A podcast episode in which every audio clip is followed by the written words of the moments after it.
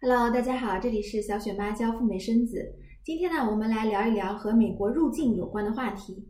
有了一张美国签证啊，不一定代表我们一定可以入境美国的。或许呢，你也听说过一两个被美国海关遣返的案例。那他们到底是做错了什么事情，被美国海关给送回来的呢？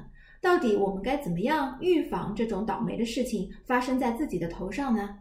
小雪妈今天呢，给大家总结了这五个大坑是不能够踩的。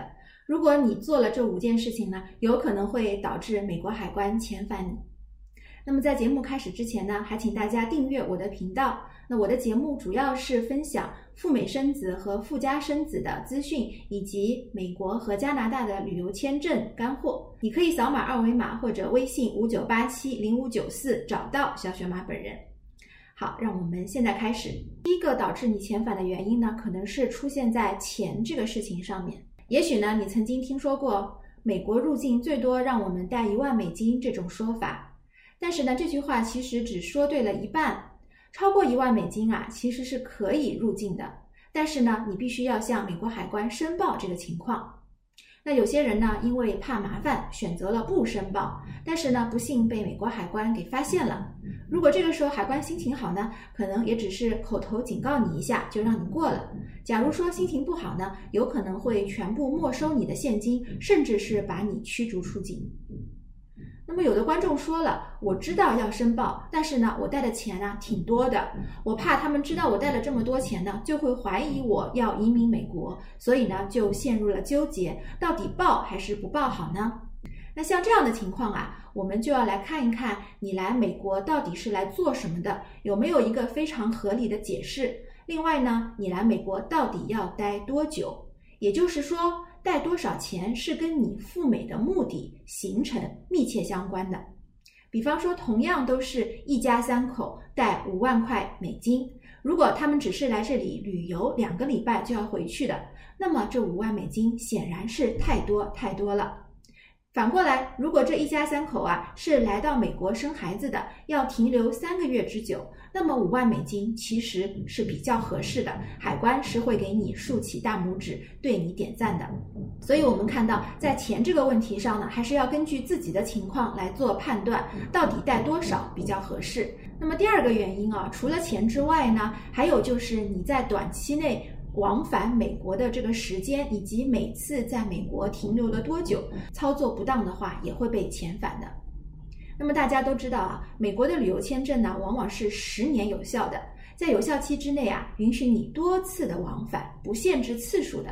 为什么会这样呢？那是因为当你在签证的时候，你成功的让美国人相信，在美国旅行完成之后呢，你一定是会回到自己的国家的。但是，假如你用一个实际行动向海关证明你其实啊是在暗中的观察和策划移民美国这个事情，那美国海关是怎么能够知道的呢？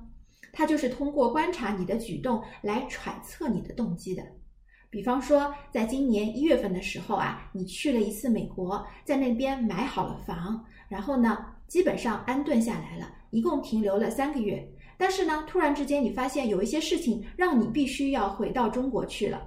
接着呢，你五月份又来到美国了。这次啊，你就没有这么幸运了，有可能海关就会问你了：上次你来做什么了？为什么要待了三个月呢？如果你解释的不好呢，那海关心里边就想了：诶，为什么你可以在这么短的时间内又来到美国呢？难道你在中国不需要上班？难道你在中国没有其他的家人要照顾吗？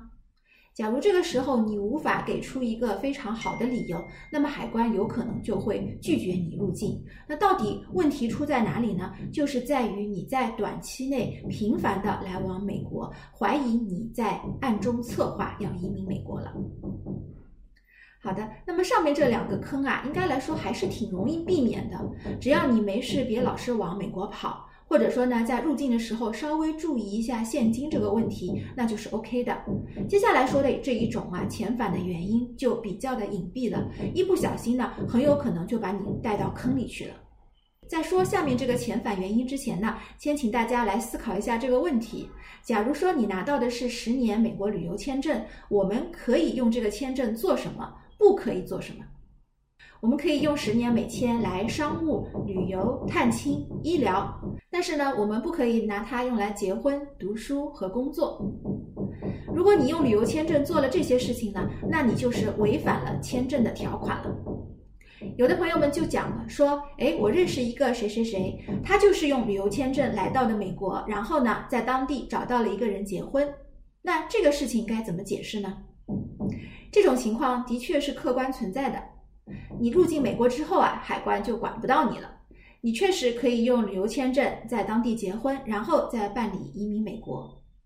但是呢，假如说你在入境的时候被发现了你用旅游签证的真实目的是来这边找人结婚的，那么海关就可以用滥用签证这个理由来拒绝你入境。你如果能够入境美国了，那么就是你赢了。如果海关发现了你的真实目的，那么他当然可以不让你进来了。好的，接下来呢，我们再来简单的说一说，还有哪两大原因会导致你被遣返呢？第一个呢，就是看你在国内的约束力不足，和你在签证面谈的时候有一些类似。美国海关呢，他也会问你，你来这里做什么，收入是多少，家人的情况怎么样，你来美国做些什么，等等等等这些问题。假如说你的答案让他觉得非常的满意的，那么他就有可能大手一挥让你进去了。但是如果他通过问询之后发现你在国内的条件一般般，约束力不够，当然也可以拒绝你入境的。